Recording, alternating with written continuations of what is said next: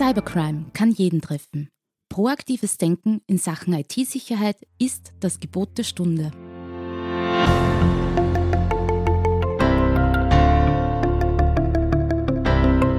Im Antares Tech Talk, dem Podcast von IT-Profis für IT-Profis, beantworten unsere Experten und Partner die spannendsten Fragen rund um Netzwerk, IT-Sicherheit und Compliance und gewähren echte Insider-Einblicke.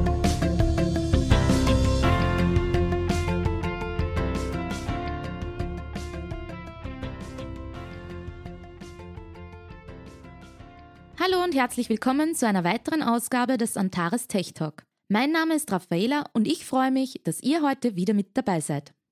Viele von euch haben es mitbekommen. Anfang 2021 sah sich der Salzburger Hersteller Palfinger gezwungen, einen Cyberangriff auf seine Systeme zu veröffentlichen.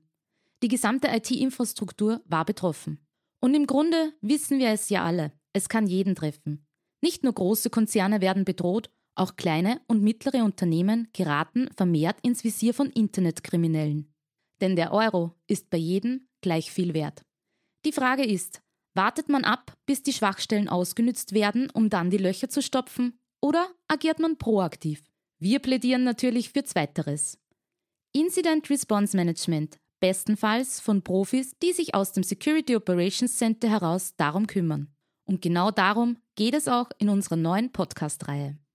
Wir verraten euch heute anhand von sechs Phasen, wie professionelles Incident Response Management funktioniert und dazu spreche ich mit unserem Geschäftsführer und technischem Leiter, Diplomingenieur Alexander Graf. Heute unser Experte. Seit der Gründung im Jahr 2000 ist Alexander Graf als Geschäftsführer von Antares NetLogics für die Leitung der Technik verantwortlich.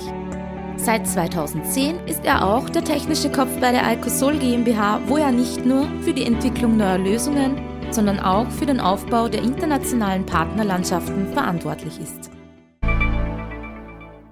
Hallo Alexander, ich freue mich, dass wir gemeinsam die neue Reihe starten dürfen und bevor wir gleich näher auf die Details eingehen, habe ich eine Frage vorweg. Gibt es eigentlich ein Tool, mit dem ich feststellen kann, ob ich gehackt worden bin? Hallo Raffaella. Die Frage bekomme ich öfter gestellt. Leider gibt es so ein fertiges Tool natürlich nicht, das hätte ja schon jeder. Ich kann aber proaktiv einige Maßnahmen setzen. Beginnend ist das Ganze mit dem Thema Log Management, wo ich die Daten zentral sammle, verarbeite und idealerweise vielleicht den SOC überführe, um die Anomalien entsprechend zu erkennen. Also ist ein Incident-Response-Konzept notwendig, um sich auf die Bedrohungen einzustellen und bei einem Cyberangriff oder einer Datenschutzverletzung schnell handeln zu können. Das Thema heute sind ja die sechs Phasen des Incident-Response-Management. Um was geht es hier konkret? Ja, das Ganze startet mit Phase 1 der Vorbereitung. Das heißt, ich muss einige Maßnahmen vorher setzen, damit ich nachher effektiv arbeiten kann. Das beginnt schon damit, das Management ins Boot zu holen um so Grundsatzentscheidungen zu treffen, wie zum Beispiel, äh, möchte ich zahlen oder nicht. Die Identifikation ist Phase 2, das heißt, wie kann ich am besten identifizieren, dass ich ein Problem habe oder sich ein Problem entwickelt. Das geht dann über die Eindämmung, wie bekomme ich das in den Griff, äh, das Problem. Parallel dazu natürlich das Thema Beseitigung. Jemand muss sich auch kümmern, das wieder zu entfernen, die Bedrohungslage. Und ganz wichtig, nebenher muss ich ja auch wiederherstellen, die Systeme, die vielleicht äh, komplett verschlüsselt sind und gar nicht mehr zugegriffen werden können. Und last but not least haben wir die Phase Erkenntnisse, die Lessons learned. Die gehen dann natürlich wieder über in die Vorbereitung auf ein eventuell nächstes Angriffsszenario. Ja, schauen wir uns die einzelnen Phasen doch einmal im Detail an. Die erste Phase ist die Vorbereitung. Äh, was muss ich hier alles beachten? Ein ganz wichtiger Aspekt ist das Thema Awareness. Das heißt, je besser ich meine Mitarbeiter, meine Administratoren und auch die Geschäftsführung im Boot habe und auf die Bedrohungslage vorbereite und auch auf die Angriffsvektoren, desto eher kann ich das Ganze proaktiv schon in den Griff bekommen. Ganz wichtiger Aspekt ist eben das Thema Notfallhandbuch, die Prozesse zu definieren, die Kommunikation intern, die Vorgangsweise, die Partner, auf die ich mich verlassen kann. Und als gute Ergänzung oder ganz wichtig auch das Thema Playbooks, die technische Umsetzung der Maßnahmen im Problemfall. Das Ganze wird ergänzt um das Thema Asset Management. Ich muss ja bewerten, welche Assets besonders schützenwert sind, beziehungsweise deren Verfügbarkeit für die Geschäftsprozesse kritisch ist. Wenn ich diese Maßnahmen gesetzt habe, bin ich schon sehr gut vorbereitet. Ja, in der zweiten Phase geht es um Identifikation. Wie identifiziere ich so einen Angriff, so eine Attacke? Hier spielt das Thema Logmanagement eine ganz wichtige Rolle. Die Daten, die ich nicht sammle, kann ich nicht für die Analyse hernehmen. Logmanagement umfasst die Sammlung von Events von Firewalls, Netzwerkkomponenten, vor allem natürlich Serversystemen, aber auch die Clients hier einzubeziehen ist hier sehr wichtig, zum Beispiel die ganzen DNS-Abfragen, wo ich dann identifizieren kann, wo der Client sich überall hin verbunden hat. Das Ganze dann wieder ergänzt um eine sogenannte Endpoint Detection und Response Lösung, die mir proaktiv hilft, gewisse Szenarien schon vorab in den Griff zu bekommen oder zumindest dann in weiterer Folge bei der Remediation unterstützt. Phase 3 ist die Eindämmung. Welche Maßnahmen kann ich zur Eindämmung des Problems setzen? Ganz wichtig ist das Thema Isolierung.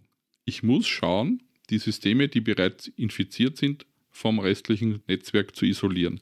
Das kann einerseits unter Einsatz einer Endpoint Detection Response Lösung geschehen oder natürlich auch bei einer entsprechenden Netzwerksegmentierung über die zentralen Firewall-Regeln, die ich idealerweise mir schon auch überlegt habe, wieder in Form des Thema Playbooks, wie ich die Eindämmung auf technischer Basis in den Griff bekomme. Nun zur Phase 4, die Beseitigung. Welche Tools und Prozesse helfen bei der Beseitigung des Problems? Hier sprechen wir wieder von dem Thema Endpoint Detection Response. Das heißt natürlich, ähm, die Systeme vom Netz zu nehmen, in weiterer Folge entweder neu aufzusetzen oder die Schaddateien zu entfernen. Die sauberste Lösung wäre natürlich eine Neuinstallation. Was aber auch helfen kann, ist die Systemupdates einspielen, die noch fehlen, oder einfach Patches und Hotfixes, die unbedingt notwendig sind, um Lücken zu schließen. Wir erinnern uns vor einigen Wochen an das Thema Exchange. In der fünften Phase geht es um die Wiederherstellung. Was sind die Rahmenbedingungen bei dieser Wiederherstellung? Ganz wichtig, Wiederherstellung bedeutet oft Neuaufsetzen der Systeme. Habe ich die Ressourcen, weil so schnell kann ich wahrscheinlich meine verschlüsselten Systeme nicht löschen. Damit ich überhaupt wieder neu aufsetzen kann, ist genug Storage vorhanden. Wenn ich die Systeme neu aufgesetzt habe, dann möglichst effizient die Daten wieder aus Backups herzustellen und was ich auf jeden Fall immer ganz stark beachten muss, ich muss mich natürlich schützen vor der Neuinfektion von anderen infizierten Systemen, dass ich hier nichts äh, übertragen bekomme. Ja, und zum Schluss die Phase 6, Erkenntnisse. Wie kann ich nun die gewonnenen Erkenntnisse am besten für zukünftige Sicherheitsplanung einsetzen? Ja, in dem Moment, wo wir uns quasi wieder im Normalbetrieb befinden, das heißt, äh, das System wieder so läuft, wie wir uns das vorstellen, schaue ich mir die Vorgänge und Prozesse an, wie das Ganze während des Inzidents gelaufen ist. Ich bewerte das noch einmal entsprechend und packe diese Informationen dann in ein Verbesserungspotenzial, wo wir gemeinsam einfach definieren, was man anders machen hätte können oder besser machen hätte können. Das ergibt dann einen nahtlosen Übergang wieder in die Phase 1, Vorbereitung für einen möglichen neuen Problemfall. Ja, danke für den detaillierten Einblick in diese sechs Phasen. Äh, vor welchen Cyberangriffen möchte ich mich nun im Normalfall damit schützen? Da gibt es verschiedene Szenarien. Ich denke zum Beispiel an DDoS-Attacken, die einerseits auf Netzwerkbasis erfolgen können, aber genauso als applikatorischer Angriff. Vielfach ist auch das Thema Phishing-Angriffe der erste Eintrittspunkt in die Firma, wo sich dann die ganzen Probleme ausbreiten, einhergehend mit Datendiebstahl, aber auch das größte Problem, was wir aktuell sehen, Ransomware-Ausbreitung, sprich Verschlüsselung der IT-Infrastruktur. Diese Angriffe werden also gerne kombiniert was es umso schwieriger macht, das Ganze in den Griff zu bekommen. Vielen Dank, Alexander, für deine spannenden Ausführungen und die Erklärungen zu den sechs Phasen des Incident Response Management. Liebe Hörerinnen und Hörer, in den nächsten Folgen unseres Podcasts gehen wir insbesondere auf die erste Phase, die Vorbereitung ein. Denn gerade die Vorbereitungsphase wird sehr gerne unterschätzt und kommt im Regelbetrieb oft zu kurz. In den nächsten Folgen sprechen wir also unter anderem über Security Awareness, Log Management über Netzwerksegmentierung und Vulnerability Management. Und wir klären die Frage, was macht eigentlich ein Incident Response Koordinator? Sind heute noch Fragen offen geblieben? Gibt es Themen, die wir in unserem Podcast aufnehmen sollen? Dann sendet uns ganz einfach eure Nachricht an podcast.netlogics.at. Das war's auch nun schon wieder für heute. Schaltet auch beim nächsten Mal ein und bis dahin nicht vergessen, Cybercrime, es kann jeden treffen. Bleibt sicher, bleibt gespannt. Bis zum nächsten Mal.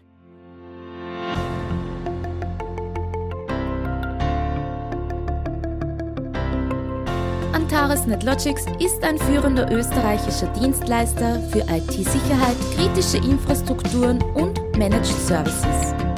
Hochverfügbarkeit, Sicherheit und Betriebskontinuität sind für Sie ein Thema? Wir führen Sie mit 20 Jahren Erfahrung auf den richtigen Weg.